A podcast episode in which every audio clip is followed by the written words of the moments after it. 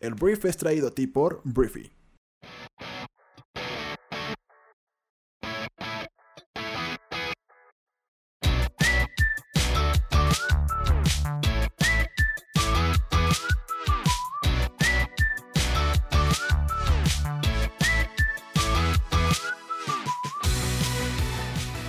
Muy buenos días, bienvenidos a esto que es El Brief. Es el programa en el cual puedes conocer las noticias más importantes del mundo en cuestión de minutos. Yo soy tu anfitrión Arturo Salazar y este programa nace de la necesidad de conectarnos con otras personas, de que cuentes con la información para construir una conversación en cualquier lugar y acerca de cualquier tema.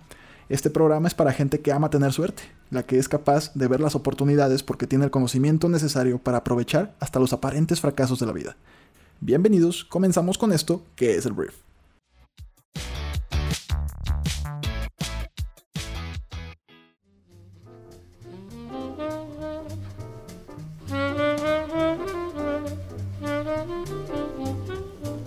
Muy bien.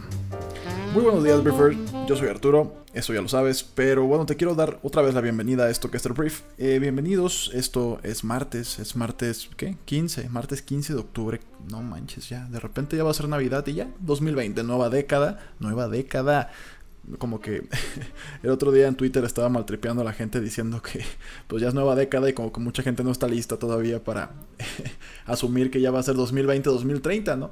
Ya estamos mucho más cerca del 2040 que del 2000. Lo cual pues sí da un poquito de miedo, o sea, de repente el tiempo pues vuela. Pero bueno, hoy estoy un poco abrumado por todo lo que hay que cubrir. Hay muchas noticias, vamos a hablar mucho del contexto gringo.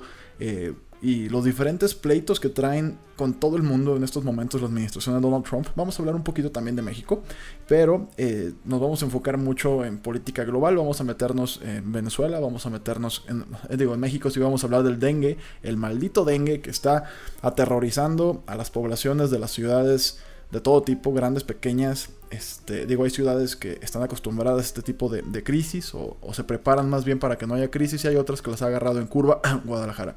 Entonces, bueno, este, vamos a empezar. Empecemos hablando, ¿de qué empezamos hablando? Vamos empezando a hablar del dengue, ¿por qué no?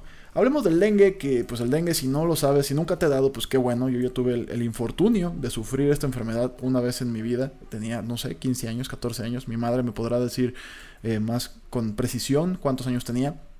Pero el tema es que el dengue se está multiplicando en México y amenaza las grandes ciudades de nuestro país. Los casos se disparan un 250% al año pasado. Y bueno, en Jalisco tristemente hay personas que ya fallecieron, 13 personas fallecieron, es uno de los epicentros del brote. Y las autoridades descartan de momento emitir la alerta epidemiológica, pero pues digo, no sé en qué se basen realmente para decir que todavía no es tiempo de declarar una alerta. Pero el tema es que, este, pues hay una horda de moscos, literal. Hay una horda de moscos. Había, em, pues hay 2.122 casos registrados en Guadalajara. Es la tercera ciudad más poblada y rica de México, es uno de los improbables epicentros del brote, que ha aumentado un 250% con respecto al año pasado y se ya ha cobrado la vida de 72 personas en todo el país. En Jalisco nada más son 13, digo no nada más, son muy tristes los 13, pero hay 72 en todo el país. Y te digo, más casos y mayor extensión en el territorio, pues este virus ha saltado desde las costas tropicales, su ecosistema natural, y la onda expansiva pues ahora está alcanzando cada vez más zonas del interior. El dengue es endémico de México desde los tiempos de la colonia, pero uno de los mosquitos que lo transmiten eh, pues tradicionalmente se limitaba a las zonas calurosas y húmedas del trópico mexicano como Veracruz, Oaxaca, Colima, este, lugares donde hace mucho calor, vaya.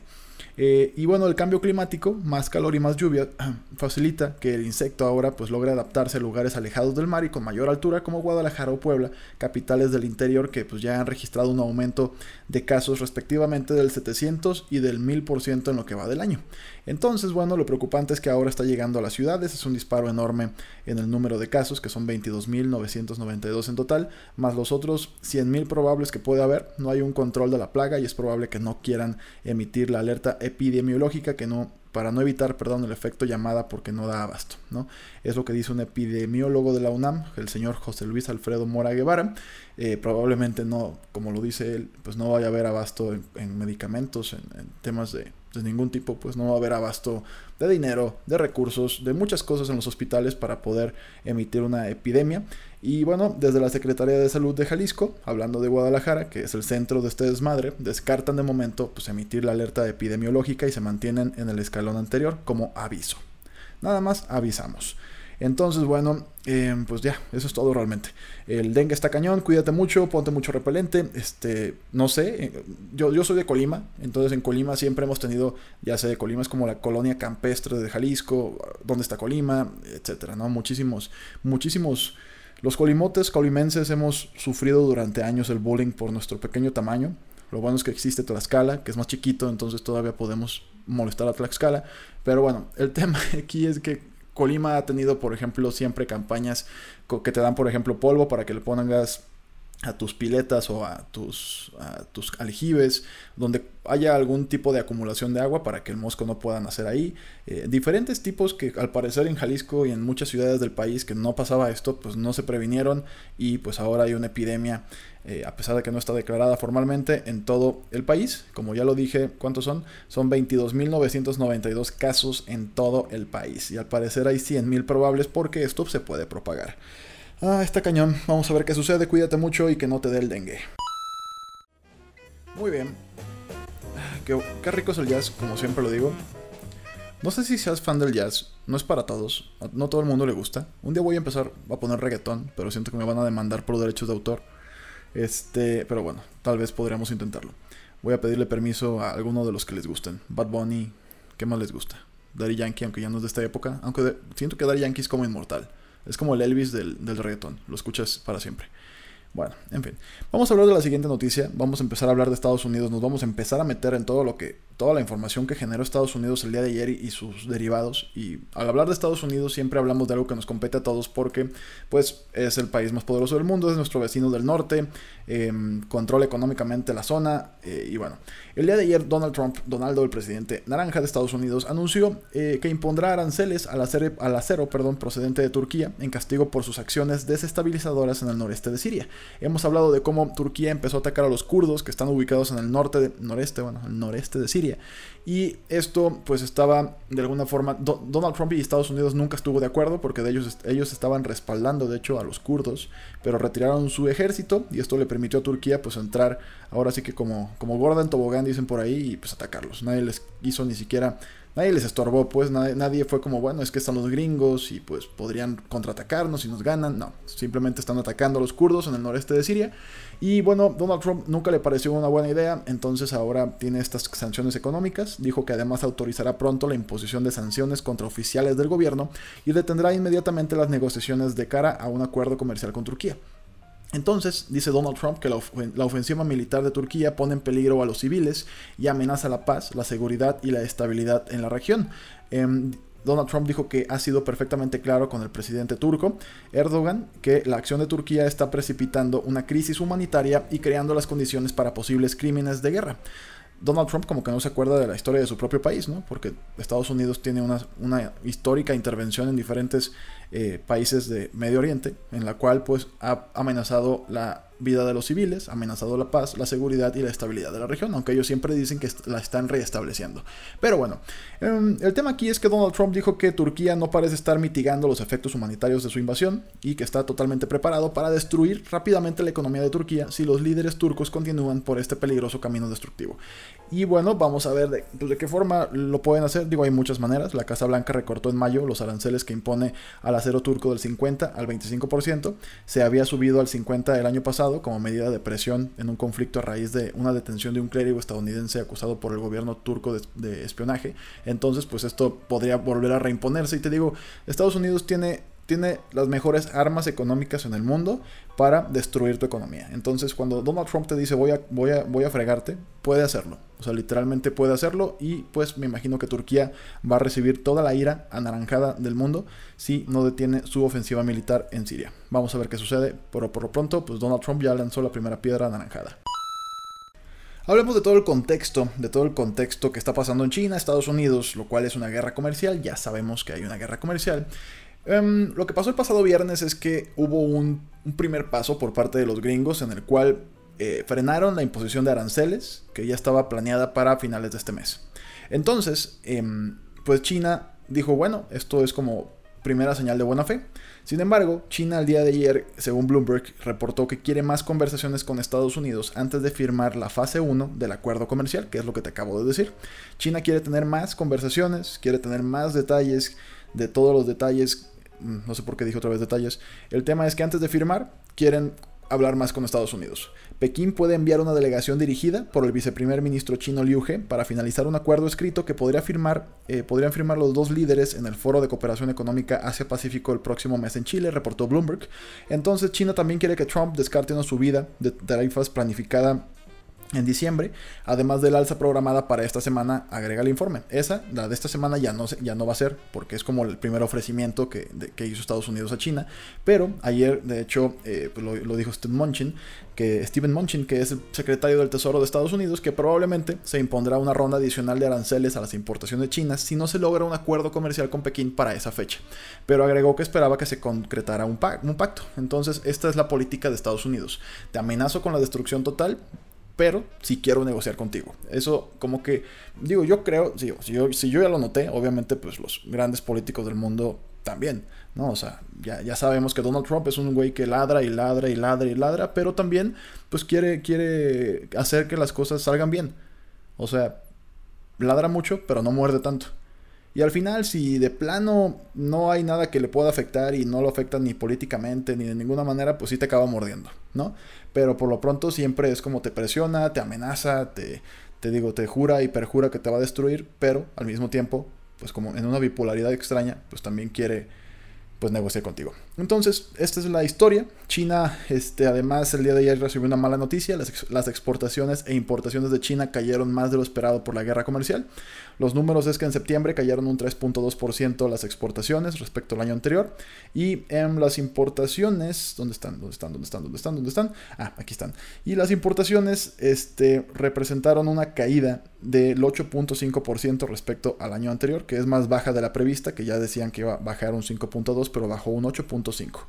Entonces el resultado deja a China con un superávit comercial de 39.650 millones de dólares en septiembre, más que los 34.840 millones de dólares en agosto. Entonces, pues te digo, hubo en septiembre como esto, se, esto es derivado de una escalada de la disputa comercial. Washington impuso aranceles del 15% a más de 125 mil millones de dólares en importaciones chinas desde el 1 de septiembre.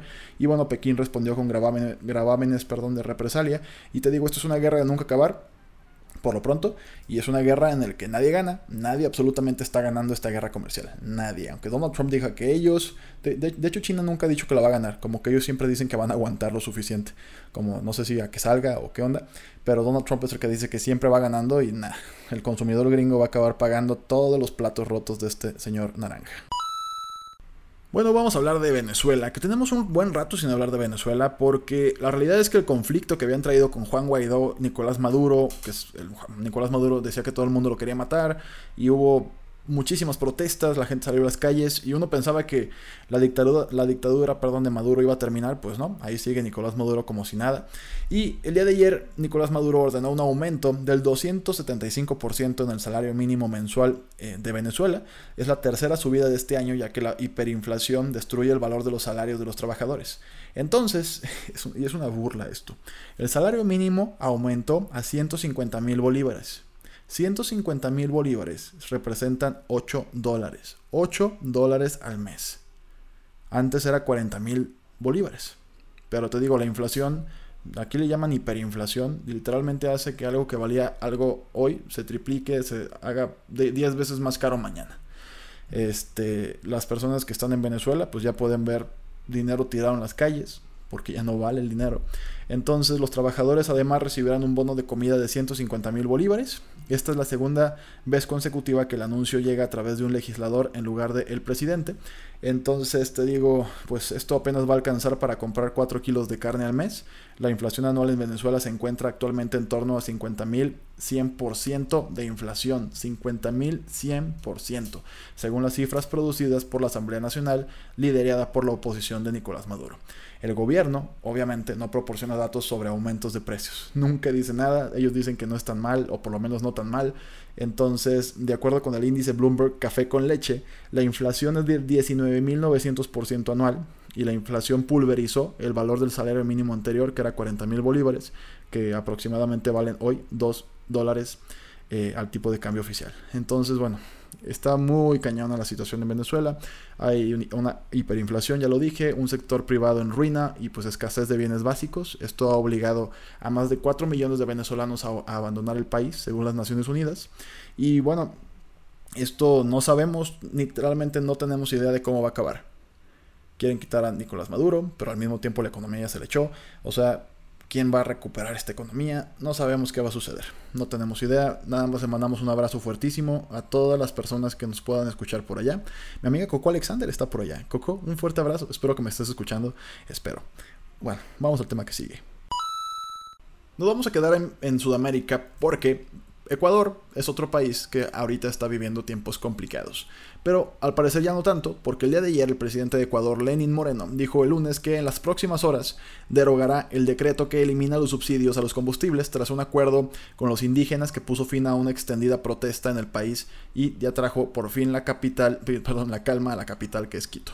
Entonces el anuncio de Moreno es parte de las tratativas o los tratos o las conversaciones que mantuvo desde la noche del domingo con dirigentes del movimiento indígena que, que para revisar las medidas de austeridad tomados a inicios de mes en el marco de un acuerdo con el Fondo Monetario Internacional para sanear las finanzas públicas. Estas ya lo he dicho algunas veces, si no los has escuchado te los repito sin ningún problema.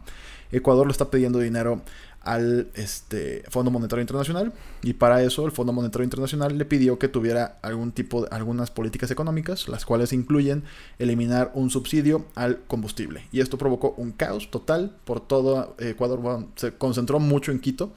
Entonces, este, pues ya, ya al parecer los manifestantes se alivianaron ya con este tema de restituir los subsidios y pues ya comenzaron a dejar la ciudad, sobre todo los manifestantes indígenas que habían llegado desde, desde las provincias andinas y amazónicas.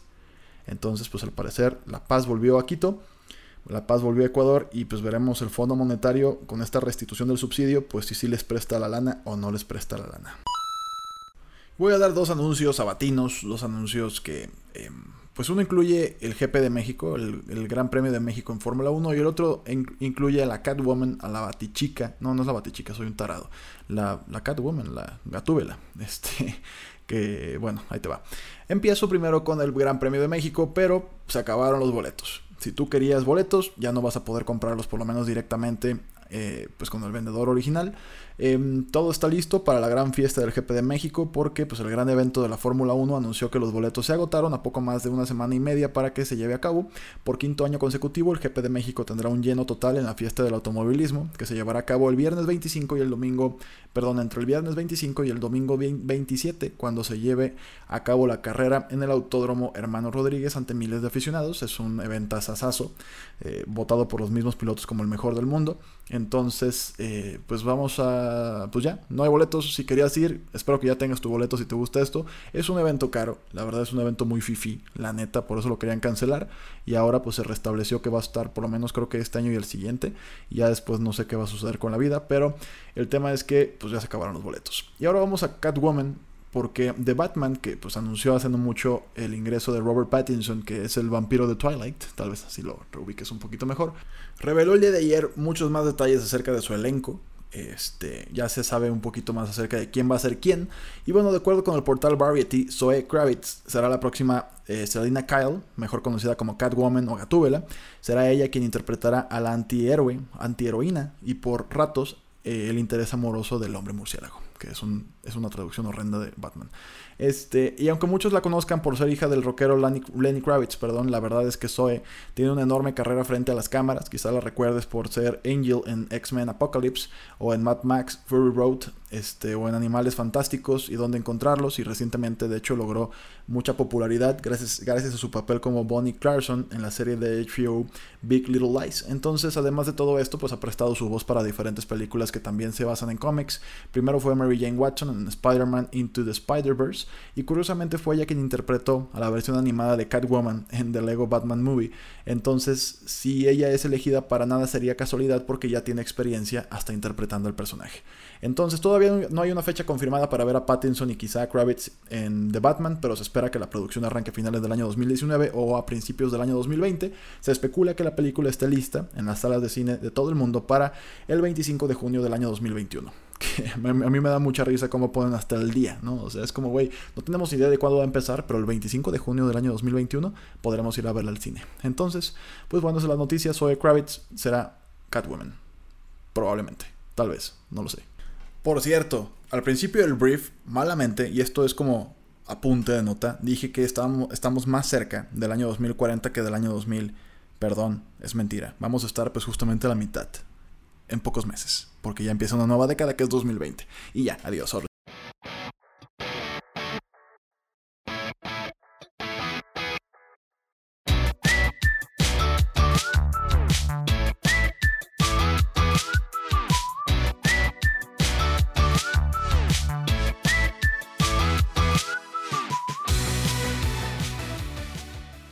Muy bien, esta fue la conversación del mundo para este día. Espero que te haya gustado y que le genere muchísimo valor a todo lo que hagas el día de hoy. Recuerda que puedes compartir este programa con tus amigos y familiares porque nos ayudas a impulsar la inteligencia colectiva de este planeta. Entonces, gracias por estar aquí. Yo soy Arturo y nos escuchamos el día de mañana. Un fuerte abrazo. Adiós.